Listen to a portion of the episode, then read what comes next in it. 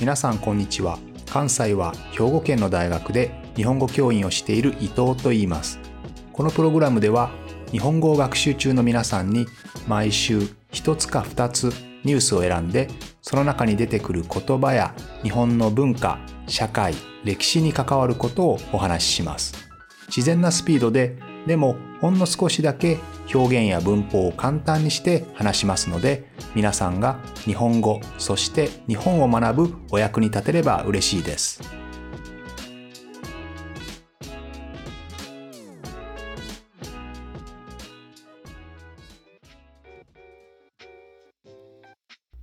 皆さんこんにちは。今日は日本の航空業界つまり飛行機ですね。飛行機の歴史についてお話をしたいと思います。日本の航空の始まりは、えー、1909年に、えー東京大学東京帝国大学の教授の田中立愛吉さんこれはローマ字でも有名なんですけれどもこの物理学の教授がですね初めてグライダーの設計に参加して初めて日本国内で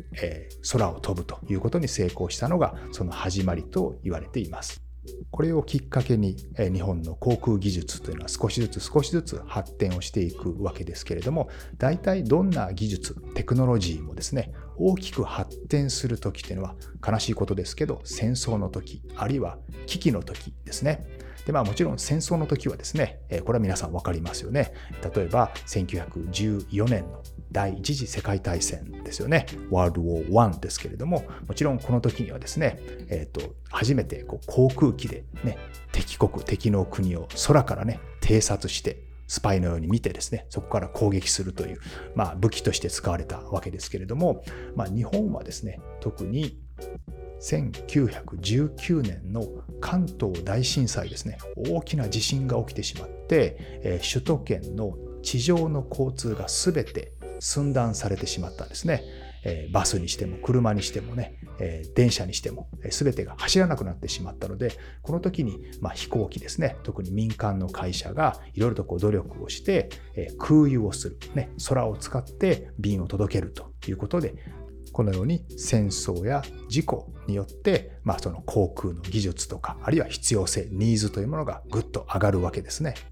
第一次世界大戦第二次世界大戦を通じてですね、まあ、日本にはもともと民間の航空会社プライベートの航空会社というのはたくさんあったわけですけれども、まあ、1937年に日中戦争ですね日本と中国の戦争に入りましてその時にやっぱり航空業界ですね、まあ、飛行機とても大事ですのでその時に民間会社が自由に飛行場を使って飛行機を自由に飛ばすことはできなくなってしまったんですね。で、その時にですね、日本航空輸送と国際航空という会社が合併して大きな大日本航空株式会社というのができました。そして他にあった航空機の会社は全て営業を停止してですね、日本国内における航空の事業というのは全てこの大日本航空株式会社が独占することになったんですね。ですので第二次世界大戦中の航空会社というのは大日本航空1社しかなかった。この1つの会社しかなかったんですね。この会社はさっき言ったように日中戦争が始まった翌年1938年にできて1945年に日本が第二次世界大戦に負けて解散しました。そして戦争が終わって GHQ に占領されますね。そして日本では民間航空、もちろん国営の航空会社、先ほどの大日本航空株式会社は国営の会社になっていたわけですけれども、それは解散させられて、そして営業を停止していたたくさんの民間の航空会社も全て活動が禁止されました。日本のような恐ろしい国に飛行機を作らせるわけにはいかない、飛行機を飛ばさせるわけにはいかないということですよね。この戦争が終わって、え飛行機に関することが全て禁止された7年間があるわけですけど1952年にその禁止令が解かれるわけですけれどもこの空白のブランクの7年間ですねこの間一切飛行機を飛ばせない。その研究も何もできなかったわけですね。ですのでここで大きく飛行機に関する技術というのは日本は遅れてしまったわけですね。まあ、この、えーと、飛行機を作れなくなったことによって逆にそれまで飛行機を作っていた。例えば、え、中島飛行機とか富士重工、まあ、今のスバルですよね、え、こういったところが、え、基本的には車をより車にその力を集中することになったのでその意味で日本のトヨタとかホンダとかスバルとかこういったま有名なね日本の、え自動車産業がまあそこで発展したという側面もあるわけですが、えー、残念ながら飛行機に関してはその技術研究というものは一気にここで、えー、他の国から大きくビハインドですね遅れてしまったわけです。しかもその当時はですね、ちょうどプロペラ機、戦争中はまだプロペラで飛んでいたわけですけれども、ちょうど戦争の終わる頃からジェットエンジンですね、ジェットエンジンが出てきたわけですけれども、このちょうど大きなパラダイムシフトが起こった時に、日本は飛行機を作ることを禁止されましたので、その技術の開発ですね、この大きなパラダイムシフトの時に何もできなかったので、もうジェットエンジンが全く作れなくなってしまったんですよね。ここで大きく遅れを取ってしまったために今でも国内で純日本製ですね。純日本製の飛行機を作ろうという動きは何度も何度もあったわけですけれどもなかなか今のところそれが波には乗っていないということですね。さて1951年にこの禁止令が、え解除されることになります。つまり作っていいよ、え飛行機を飛ばしていいよということになるわけですけれども、まあ、その時ですね、もちろん民間のプライベートの会社で営業を停止していたところが、私もやりたい、うちの会社もやりたいというふうにみんな手を挙げるわけですけれども、バラバラに各社がやるのはうまくいかないだろうということで、え国がですね、もう一緒にやりなさいということで、半官半民、半官半民というのは半分政府がコントロールをして、半分がプライベート、民間間でやるということですね。半官半民ですけれども、まあ、お互いが10億円ずつ出し合って、えー、国が管理しつつ、えー、民間の会社も、えー、そこにお金を出すという形で、えー、半官半民の、えー、航空会社ができました。日本航空ですね。これが今の JAL ですよね。JAL、JAL ですね。最初は社員がたった39名ですね。39名で、え、まあ、その多くはですね、え、服役軍人、もともと軍人だった人とか、あるいは、え、学生で戦争に行った人ですね、それが帰ってきた人、無事に帰ってきた人が、えなった。あるいは英語が堪能な英語が話せる日系人がですね、そういった人がこの新しい日本航空株式会社で働くことになったんですね。この新しい会社で飛ばした飛行機というのはパイロットですね。パイロット。それから飛行機も全てアメリカからレンタルする形です。つまり日本人が飛ばしたとは言えないかもしれませんね。ちなみに戦後の日本はとてもリベラルな思想が強かったですので、え特にこの JAL ですね。日本航空は、えまあ、反民反韓ということもあって政府主導ということもありましてとても労働組合が強かったんですよね。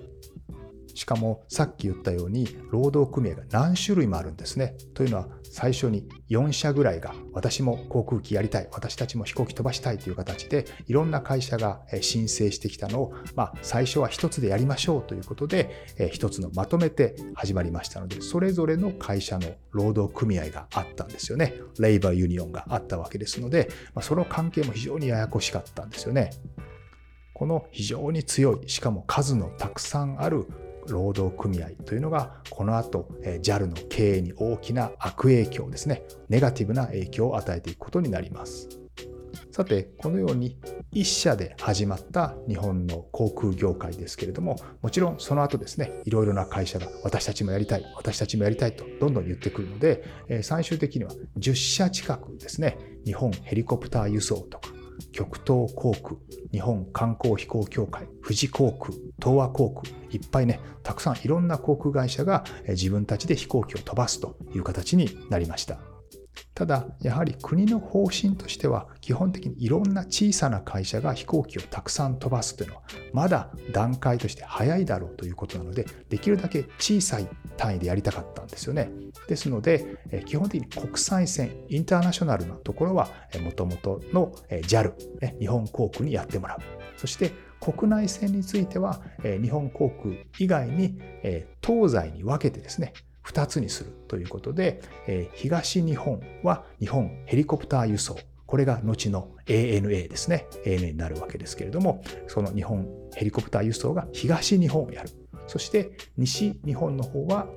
極東航空がやる。え東急とか阪神電車、近鉄電車のこういった会社が出資した、え航空会社ですね。ですので、東は日本ヘリコプター輸送、西は極東航空が行う。もちろん、えー、一番大きな日本航空は日本国内、どちらも飛ばすわけですけどね。